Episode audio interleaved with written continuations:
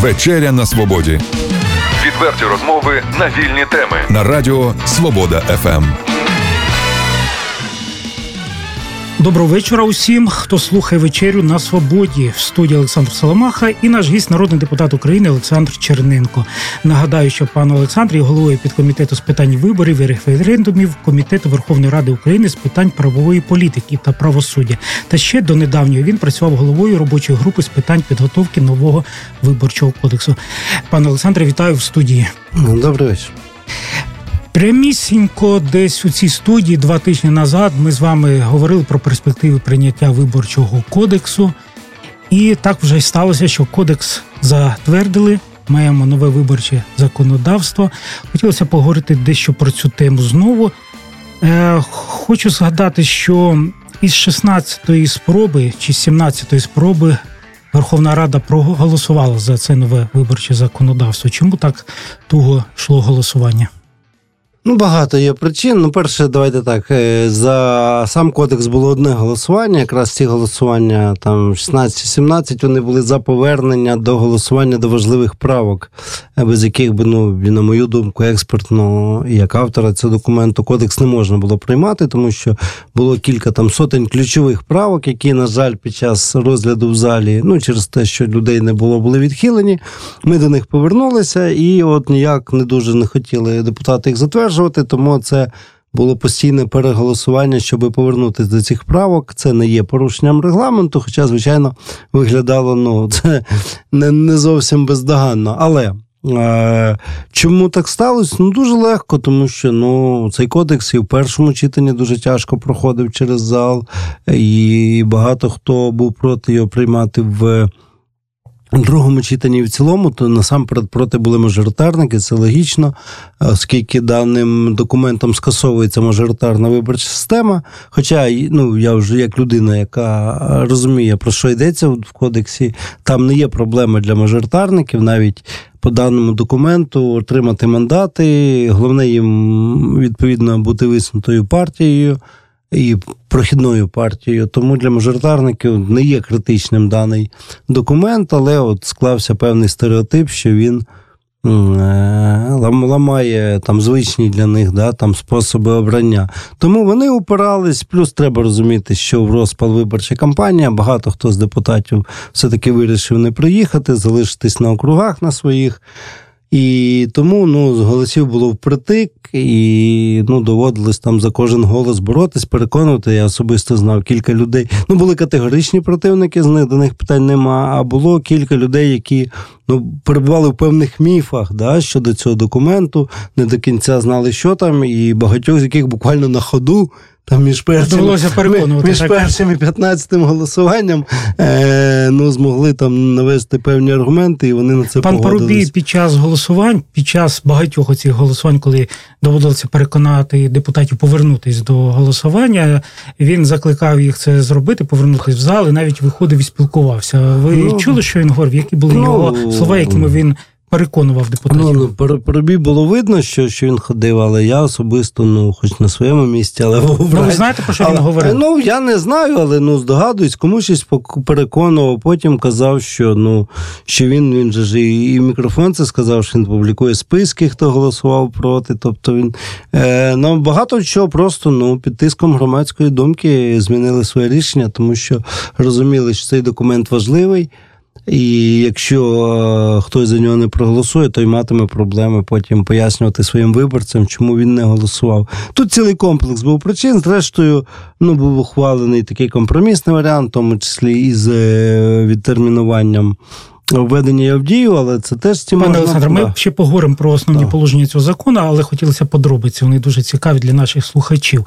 Е, пан е, президент е, Зеленський якийсь вносив свої пропозиції, свої рекомендації ну, щодо цього закону. Дивіться, він не міг його вносити, тому що не він не закон, а можливо якісь побажання при зустрічі з депутатами ні, були. По перше, які зустрічі не було. Ви всі пам'ятаєте. Е, єдине, де президент щось про це сказав, це в інаугураційній промові. Він сказав, що я даю вам два місяці, за які ви маєте ухвалити виборчий кодекс. Тобто, але ну тобто, це все. Я я дуже сумніваюся, що президент в курсі про що там йдеться. А з заяв вже після прийняття кодексу, вже заяв там його команди тому числі і представника президента в парламенті пана Стефанчука, який сказав: ну ми будемо вивчати, бо невідомо, що там проголосували. Для мене дуже дивна ця заява, тому що.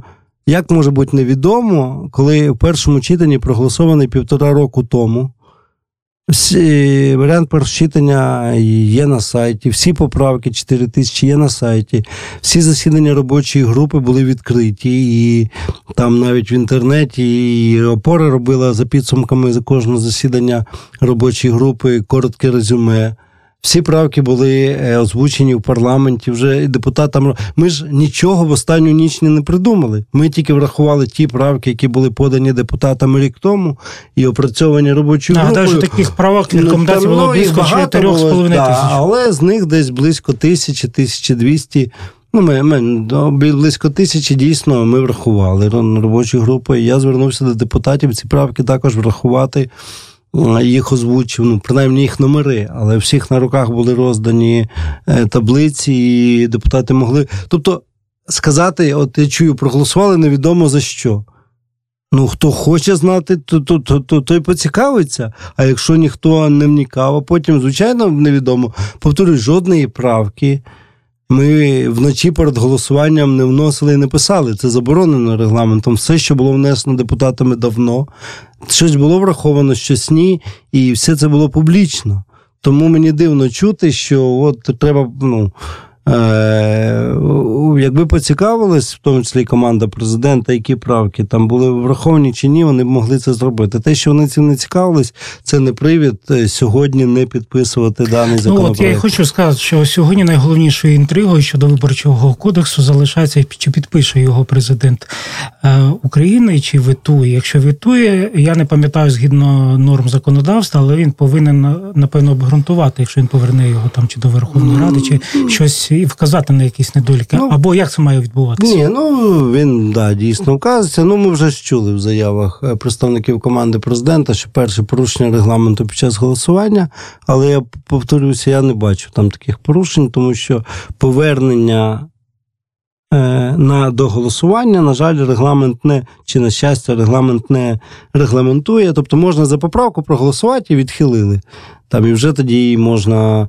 Але е, на голосування ставилось повернення. Тобто не сам факт голосування, а повернення до цього факту це не є порушенням регламенту, хоч е, можливо, хтось буде сперечатись. Тому, очевидно, вони будуть бити перш за все на порушення регламенту, бо якщо вони будуть.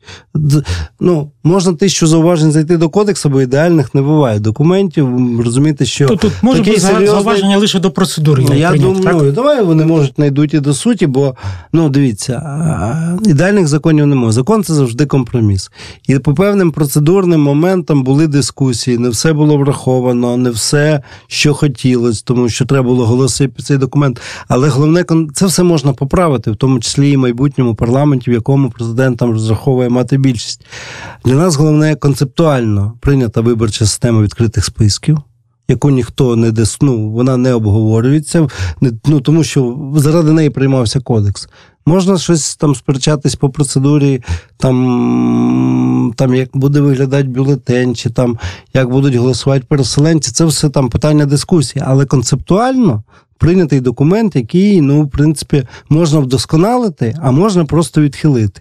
Якщо вдосконалювати ту діючу виборчу систему, це може робити і наступний парламент. Якщо буде відхилений в принципі кодекс, це означає, що для президента Зеленського відкриті списки не потрібні. От і все. Але ж а все інше це вже слова. хотілося б від вас все-таки почути технологічні питання, як воно буде виглядати. Якщо президент накладе вето на цей закон, з якихось було там не було причин. Нова Верховна Рада 9-го скликання як вона буде розглядати? Вона mm. по регламенту має вже розглядати новий, вносити Ну, в цей закон якісь е, правки. Ні, ні. Як має виглядати Ну, цей це, процес? це буде як вона захоче. Фактично, якщо буде вето, то нова Верховна Рада ну, вона не зобов'язана долати, вона може погодитись швидше за все, якщо президент накладе таке вето. І тоді буде розглядати новий ну, виборчий або не буде, Або не буде. або залише діючий, або новий закон. Тобто Верховна Рада може робити все, що завгодно. Але давайте тоді питання політичної відповідальності. Ви йдучи на вибори, обіцяли відкриті списки, ми їх прийняли. На Якщо- інаугурації так само є і на інаугурації. Якщо ви це відкинули, те, що ми прийняли, а вважаєте, що зробите краще, будь ласка. Але ну, ви ж підтримали саме цей кодекс. Не подобаються якісь поправки, вносите зміни. Це, ну, це ж закон, це живий документ. Ми дуже багато приймали законів, і коли вже ну, вони застосовувались в житті, ми там бачили ну, певні недосконалості, тому що всіх нюансів не врахуєш. І, скажімо так, е, корекція певних законопроєктів це нормальна практика. Але корекція це е, е, зміна певних деталей, не змінюючи суть. І я вважаю, що сьогодні президент, якщо він за відкриті списки, він має підписати цей е, кодекс. А вже якщо він ну, якісь е, моменти там є недосконалі, а вони ну, їх вони завжди є, то будь ласка. Е, але ну, розумієте, я пам'ятаю цей рік під Верховною Радою пікети, е, протести, листи. Прийміть кодекс, прийміть кодекс, прийміть кодекс. І, власне, йшлося ну, не, про деталі, а йшлося про систему відкритих списків. Сьогодні я от уже дуже хочу, якщо побачите такі пікети і протести під Офісом президента, підпишіть кодекс. Верховна Рада свою роботу зробила. Але от е, будемо бачити, наскільки президент буде рахувати з громадською думкою. Нагадаю, гість студії вечері на свободі є народний депутат України Олександр Черненко. Пане Олександре, давайте все-таки, щоб закрити тему із виборчим кодексом, е, для наших слухачів скажемо, які основні новації передбачає виборчий кодекс, за що власне весь цей сир-бор. Ні, ну ключове це те, що е, за цим документом ну, у нас скасовується мажоритарка як така.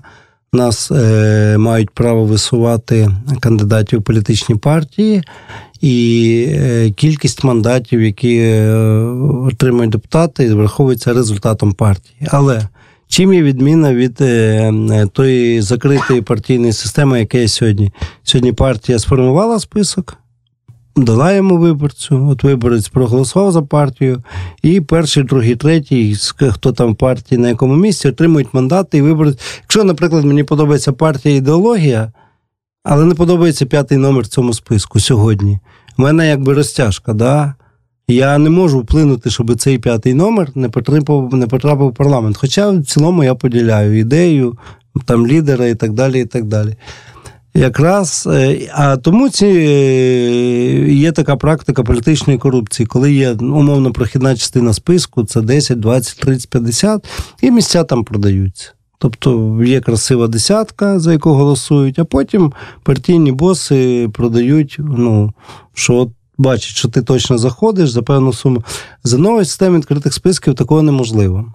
Тому що виборець не просто вирішує, яка партія прийде в парламент, а й хто від цієї партії потрапить до парламенту. Тобто один голос він віддає за партію, а другий, ну це фактично не, а другий голос віддає за того кандидата від цієї партії в своєму списку регіональному, бо партія на кожен регіон матиме свій міні-список, хто йому симпатичний. Це буде один бюлетень, це буде, скільки там буде клітиночок? Ну, це буде один бюлетень, але оскільки ми розуміємо, що взагалі кандидатів, дивіться, там на кожному окрузі там партія. Кілька партій, кожна має від 5 до 15 кандидатів, а округ це область, тобто виборчий регіон це область. Відповідно, щоб ну, бюлетені мають бути як книжечка, і в деяких країнах і є бюлетені як книжечка. Ми пішли іншим шляхом, пішли за прикладом країн Балтії, що бюлетень це насправді невеликий аркуш паперу, в якому є два віконечка для описування цифр перше віконечко, і там буде написано: ви вписуєте номер партії. Тобто ви маєте знати, за яку партію. Якщо ви забули, то в кожній кабінці будуть такі плакати, де буде список всіх партій з номерами, і список всіх кандидатів з номерами. І ви вписуєте в одне віконечко, відповідно, номер партії. за яку ви хочете віддати, це обов'язково, і за бажанням номер кандидата від цієї партії. Якщо ви не вписуєте е, номер кандидата лише партію, значить ви погоджуєтесь з тим, з, з тим порядком, який е, поставила партія. Хто перший? Тобто ви відмовляєтесь своїм голосом впливати. Якщо, наприклад, всі виборці на окрузі проголосують за партію, ніхто не проголосує за кандидатів, це означає, як партія, якого поставила першим, другим, третім, так вони і отримають мандат. Якщо і виборці е, за якогось кандидата проголосують більше, а за якогось менше, то шанси отримати мандат, той, хто отримав більше голосів виборів, відповідно, він по цьому списку ніби переміщається, рейтингується. І таким чином виборець впливає не лише е, яка партія пройде, а й на те, хто від цієї партії більш достойний, а хто менш достойний, навіть якщо там політичний лідер ну, вирішив інакше. Виборець це, власне, доз- дозволятиме будувати якби партії знизу. Не вождиські партії, а партії, де сам виборець каже, хто більш в ній достойний, а хто менш достойний бути представлений в парламенті, і за цим кодексом, в тому числі і в місцевих радах. Мається на увазі обласні, е, міські великих міст теж формуються з таким принципом. Уже районні, малі міста, там мажоритарка більш звична, ну тому що ну, розвиток партій не настільки на місцях у нас сьогодні. Е, Великий, щоб робити партійні вибори на низькому рівні, але на рівні областей великих міст ми так само е, будемо застосовувати цей принцип. Хотілося б запитати, чому народні депутати, коли голосували за прийняття виборчого кодексу, вирішили, що він почне діяти з 23-го року? Ну, це був певний і з одного боку компроміс. Ну, треба розуміти, що ми вже не встигали на ці вибори. Е, Друге, е, е, ті речі, які я сказав сьогодні, які новації буде в кодексі, це їх сказав дуже дуже в загальному.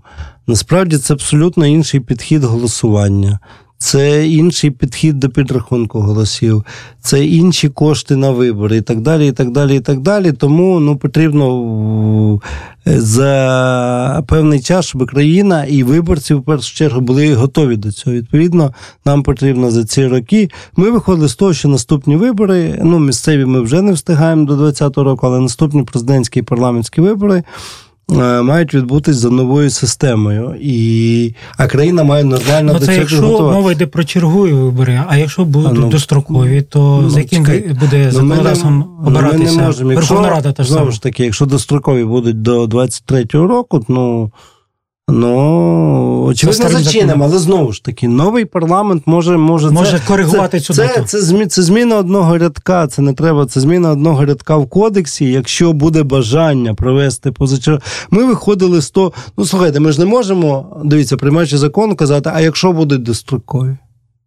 А, Ну, а, а якщо не буде? Ну, пігулка це має бути універсальною. Да, так? тому тому, тому е, давайте так. Якщо е, е, там майбутні а, там парламент чи президент будуть проводити позачергові вибори, а їх, до речі, рік не можна проводити.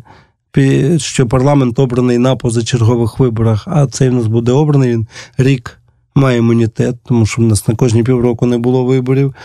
Потім уже через рік е, з'явилася можливість дуже теоретично провести позачергові вибори. І якщо буде рішення їх проводить, то вже ну, вирішує хай парламент. Ну, дивіться, ми ви бачили, з якою. ем, Ну, з яким трудом знаходились голоси під цей документ. Очевидно, в тому числі і дата його дії ну, була певним компромісом.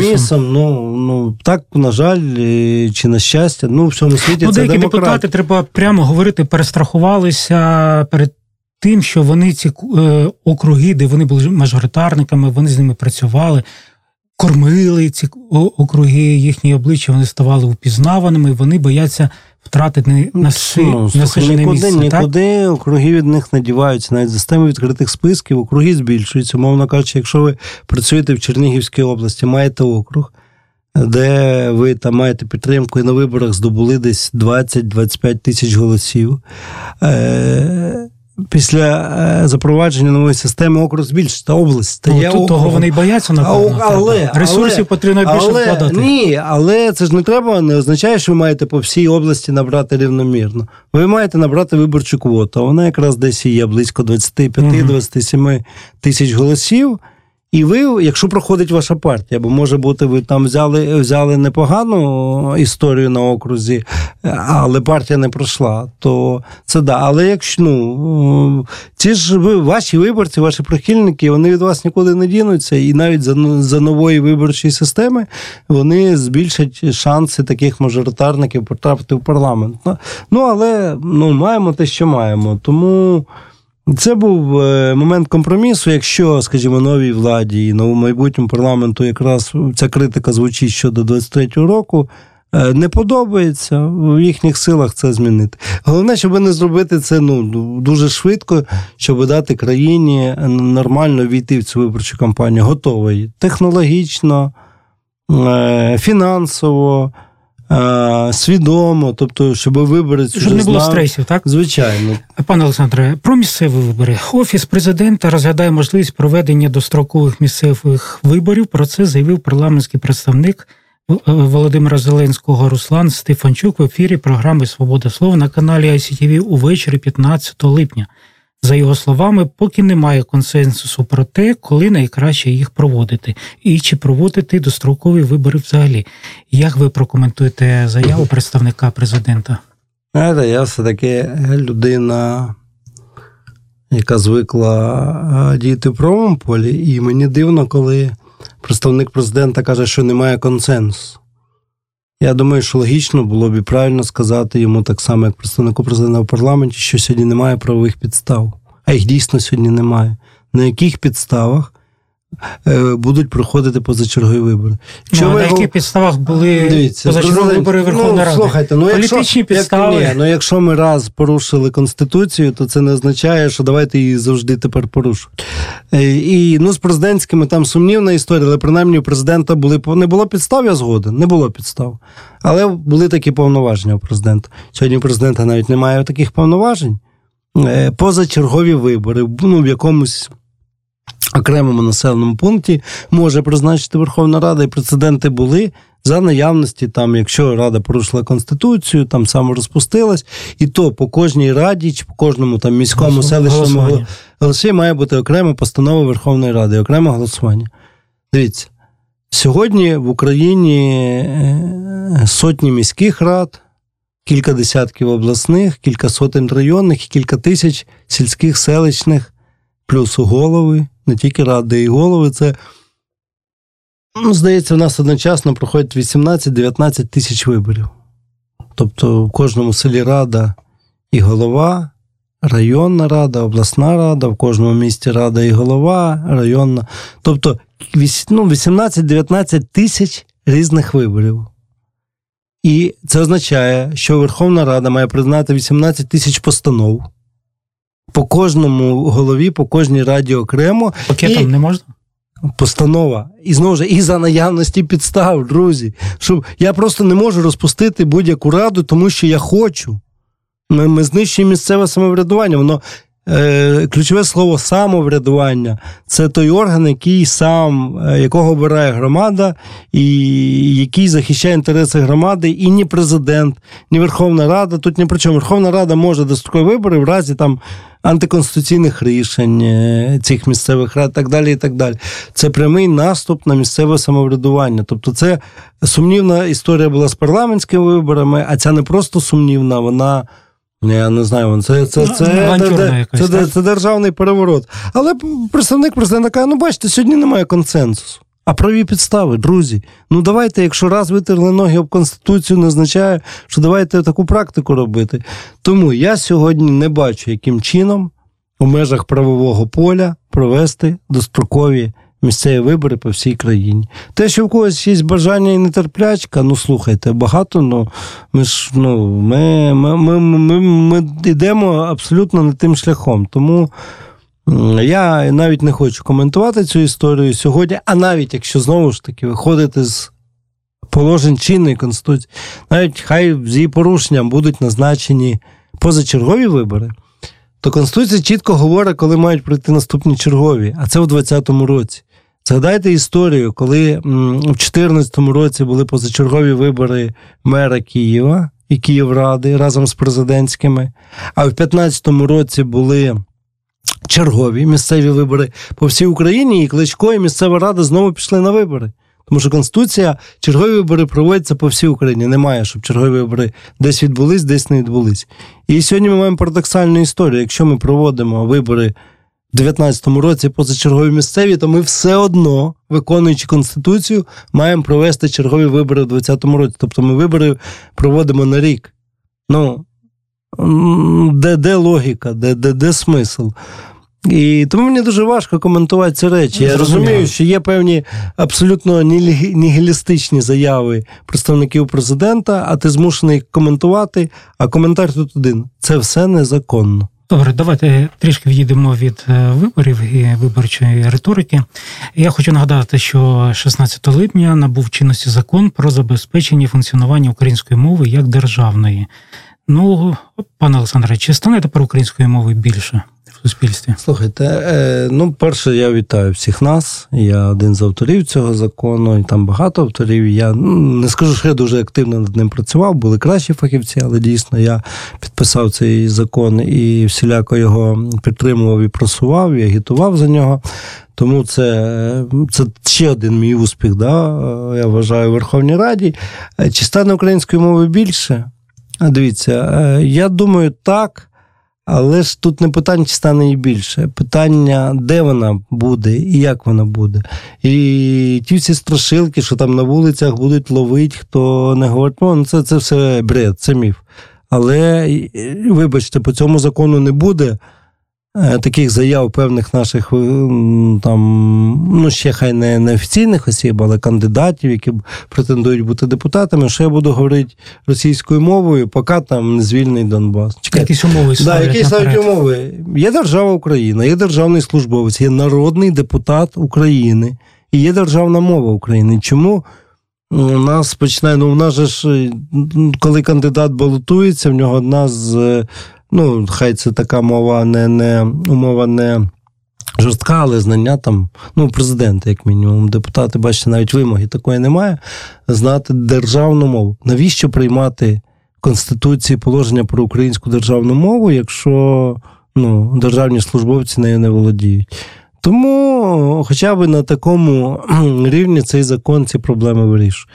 І я вважаю, що ну, я я взагалі не розумію дискусії. да?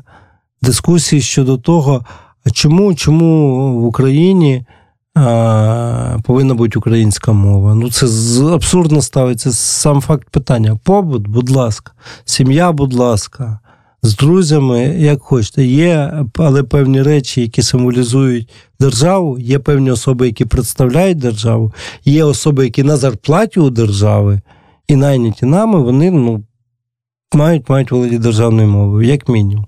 Ну і я вже ж не кажу про всі ці речі, які там і сайти державних органів, і так далі. і так далі. Ну, мова має бути. Слухайте, протекціонізм мовний, такий м'який, він повинен бути, особливо в тих умовах, коли. На жаль, е, ну, дуже багато охочих, і і в це кошти вливаються певні, щоб е, ну, українська мова в Україні не була, просто не володіли. Тому цей закон необхідний, він потрібний. І, і я розумію, що можливо на певному там початковому етапі це певним людям буде робити незручності. Але це ну, це якщо люди ну, не захочуть. Ну, вивчити українську мову, я вважаю, не складно тим, хто володіє російською, бо це ну, це дуже просто. І тим більше кругом кругом ця мова звучить. І користуватися нею. Побут, сім'я, будь ласка, як завгодно, але е, я вважаю, що це все-таки один з великих нас здобутків, тому що я хоч хай пройде виросте покоління, яке, для яких це буде нормою.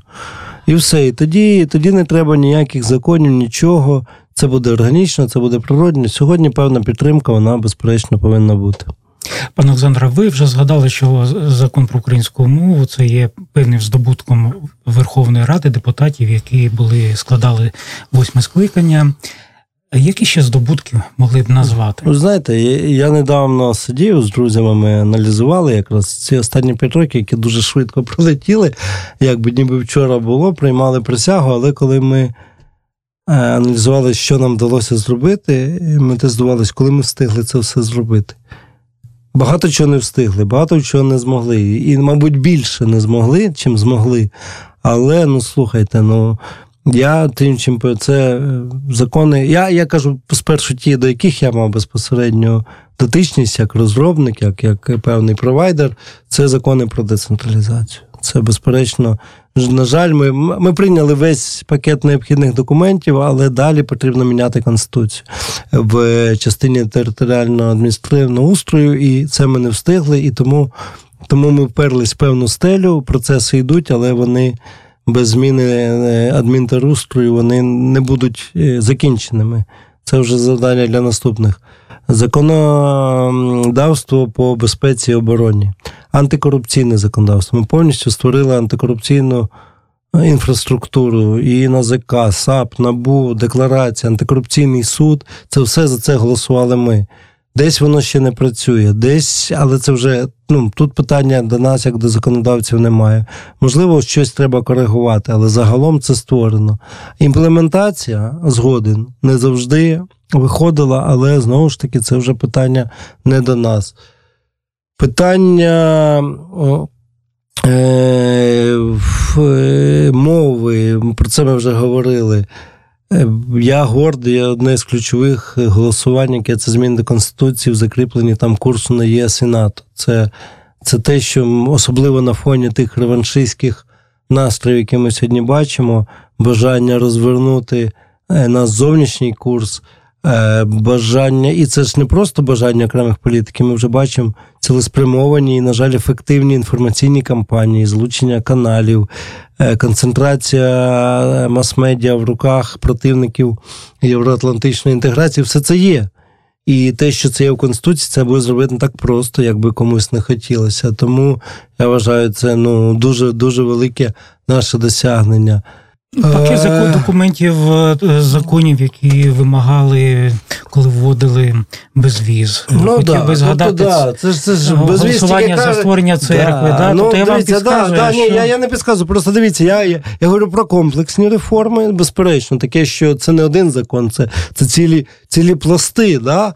А питання ну, от і безвізу, і церкви, це ну, безперечно, тут і українська дипломатія включилась, і Кабмін, і президент Порошенко. Порошенко в першу чергу це він провайдерів, але потрібно було всі ці речі законодавчо забезпечувати. Це закони з скучними назвами, це закони, які нічого не скажуть звичайному виборцю, якісь там стандарти, якісь там е, протоколи по продукції. По тому це, це така дуже рутинна, нецікава робота, але це десятки законів без яких ми не могли б отримати безвіз. Всі знають про безвіз, всі не знають, що було зроблено для того, щоб що його чи, що отримати. Безперечно, і тут е, я би в тому числі і роль Верховної Ради не применшував. І те, що Верховна Рада звернулася до Константинопольського патріарха з приводу Томосу, це дало їм е, певну моральну легітимність. Бо коли цього просить президент, коли цього просить е, там ем, якась там церква це одне. А коли цього просить е, парламент. Як виразник інтересів народу, це все-таки свіч. Це зовсім є, інша вага. Це зовсім інша вага, і це якби ну теж пришвидшилось. Тому ну ну ця Верховна Рада багато за що є критикувати, дуже багато не зробили. І, і, Але навіть в тих умовах, в яких доводилось працювати, я вважаю, було зроблено дуже багато. Я гордий, що знаєте, є ж багато громадських організацій, вони проводять моніторинг і теж там роблять рейтинги ефективності, реформаторства, там прогульщиків, кнопкодавів. То ну, мені особисто не соромно. У мене там від присутність 96-97%. Якщо я був відсутнім, це або відрядження, або хвороба. Е, Жодного разу ні я не кнопкодавив, ні за мене не кнопкодавили. І це просто для мене ну, табу. А якщо оцінювати ті законопроекти, за які я голосував, От е, на сайті тексти. Е, такий вийшов рейтинг ідеального депутата. Вони взяли ну, найкращі реформаторські закони, їх голосування з них, і це ніби так, е, як ідеальний кандидат, це одиничка. Тобто в мене 0,85. Тобто в мене 15, ну точніше, да, 15 сотих не вистачило до ідеально. Ну, я не кажу, що я один такий, таких депутатів кілька десятків, але по різним рейтингам, ну я точно входжу в 50, а десь Пане в топ, десь хочу в топ згадати- 30 ну, ефективних депутатів. Хочу згадати, що ви брали участь у в такому проєкті, як модельний округ, так? І весь час приїздили до Чернігова, звітувалися, розказували, яку роботу ви проводите. Якісь дуже коротенькі на завершенні нашої розмови. Можете зробити підсумки цього проєкту? Ну, це дуже добрий проект, який теж фінансувався а, нашими міжнародними партнерами, який прив'язував е, депутатів, особливо депутатів, які не мають там власних ресурсів, не мажоритарників, а списочників до певних округів і відстоювання інтересів. Але якраз це не полягало в тому, як мажоритарник приїхав, там роздав кошти, вирішив проблеми. Цей проект більше стосувався системних змін, побудови такої нової форми комунікації, виборець депутат, тому що ну депутат не не робота депутата е, латати дірки в асфальті і, в кришах, да, і в під'їздах. Це все таки робота місцевої влади. Робота депутата. Перше пояснювати виборцям ну ті закони, про що він голосує. Е, Робота депутата приймати закони, щоби. Умовно кажучи, дірки в асфальті самі ну не самі, а було кому робити без ручного управління. Ну, зробити створити певний механізм, певний який дозволяє це робити Абсолютно, да. без І участі тому, депутата Верховної Ради. Але і підвищення просвіти виборців була мета цього проєкту. І е, круглі столи, громадські слухання. Конференції по тим чи іншим законопроектам, щоб виборці розуміли і могли подати свої, свої пропозиції до законопроектів. Це і, власне, завдяки цьому проєкту я дійсно я. Хоча родом не Чернігівської області, але багато хто вважає, що, що я звідси родом. Я був в партії закріплений, хоч і списочник за Чернігівською областю, і тут був мій модельний округ, і я е, мінімум раз в місяць, а то і частіше бував в цьому прекрасному місті. І сьогодні я тут. І я сподіваюся, як би там далі моя парламентська там доля не склалася. Чернігів це вже як мене друга батьківщина. І я все буду робити, щоб ну, власне, і на центральному рівні е, цей регіон не був, не був там на задвірках, да, щоб все-таки. І я думаю, щось мені ну, вдалося все-таки певну. при- Принаймні серед громадської середовища, серед журналістів, ну, про, про, привнести дещо там нову культуру, да, спілкування е, виборець-депутат. Тобто не просто там от якоїсь такої, е, що ви зробили конкретно, а все-таки для того, щоб розуміння, що член парламенту це людина, яка пише закони, змінює країну, а не вирішує якісь локальні проблеми. Тому я хочу тут подякувати, до речі, всім своїм колегам Чернігів, перш за все, журналістам. Е, і, і органами, і склалася хороша в мене співпраця і з міською владою, і з міським головою, і з обласною адміністрацією, тою, яка ще є, і яка була. Тому ми були однодумцями. Мені там е, вдавалося і певні соціальні економ в бюджеті для Чернігова знайти. Це ну, невеликі кошти. Я не дуже це люблю там хвалитися, але що міг, ти зробив. Тому е, ну, я, я вважаю, що Чернігівщина благодатний край, і тут величезний потенціал для розвитку. І дуже вірю, що незалежно від зміни влади, парламенту, цей потенціал буде використаний наповну. Пане Олександре, так трапилося, що ми з вами розмовляємо 16 липня. Власне, робимо запис цієї передачі, але саме цього дня виповнюється 29 років після прийняття Верховною Радою Української Радянської Соціалістичної Республіки декларації про е, суверенітет України. Ну я пам'ятаю, що ви дуже були активним і студентом в ті часи, і про якусь Україну мріяли.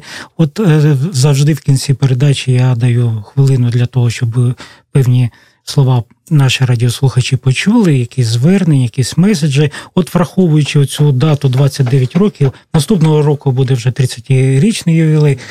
Про яку Україну ви мріяли, і яку Україну ми зараз бачимо, створили? Ну, дивіться, і декларація про державний суверенітет, і потім вже акт про незалежність, це, ну, це були да, е, ті символічні кроки, які створили форму, да, які створили державу України в тих кордонах, яка є. А всі ці 29-30 років ми не втомлюємося наповнювати її змістом. Щоб незалежність це не було просто слово, щоб суверенітет не було просто слово, щоб процвітаюче не було просто слово, щоб е, все це було наповнено змістом. По-різному нам давалося, багато часу ми втратили. Але головне, що ми не звернули з того курсу, і нові виклики з'являються. Бачите, посягання на державний суверенітет, від відкрита військова агресія. Хто міг подумати 30 років тому, що в нас буде анексія, що в нас будуть окуповані території, в голову нікому не приходило. Але, на жаль, це є так, таким є сьогодні світ, але ми йдемо в правильному напрямку. Ми то сповільнюємося, то пришвидшуємося. Е, Хочеться всім, звичайно, все і відразу, але головне, щоб ми з цього напрямку не звернули. Я дуже занепокоєний, що багато тих змін, які ми зробили, в першу чергу, по е, національній ідентичності, по поверненню нашої історії, по утвердженню України в світі. Величезний прорив був за останні п'ять років, але він не настільки був такий, щоб бути незворотнім. Дуже багато хто в умовах дійсно сусідньої великої країни, ворога з ресурсами, з, е, з потужною армією, зброєю, і, і вони мають великий вплив і знаходять багато і тут прихильників, щоб розвернути е, цю історію назад. Я вважаю, що цього не можна робити, і чи в парламенті, чи поза ним, як депутат, як громадянин. Я все робитиму, щоб українська держава відбулася і вона була далі. Вона була для наших дітей. Тому вітаю всіх з цим святом, але е, нагадую, що боротьба на незалежність вона, вона триває кожен день, кожну хвилину і кожним з нас. Е, В себе на роботі, в себе десь там в колі однодумців і так далі. І так далі. І тому рано нам ще розслаблятися. Пане Олександре, ви десь певно символічно ми завершуємо вашу розмову з таким гарним посилом для наших слухачів, і тим більше за стіною нашої студії йде ремонт, і напевно слухачі так само це чують. Потрібно завершувати нашу розмову. Хочу нагадати, що сьогоднішнім моїм співрозмовником був ще чинний депутат Верховної Ради України України Олександр Черненко. Е, І я хочу вам подякувати, побажати успіхів і, власне, приходьте до нас в студію, яким би ви не були після виборів, які відбулися Дякую, 21 дуже, липня. дуже приємно. Дякую. До побачення. Щасливо. Відверті розмови на вільні теми у програмі Вечеря на свободі. Тричі на тиждень у понеділок, середу і п'ятницю о 18.00. на радіо Свобода ФМ.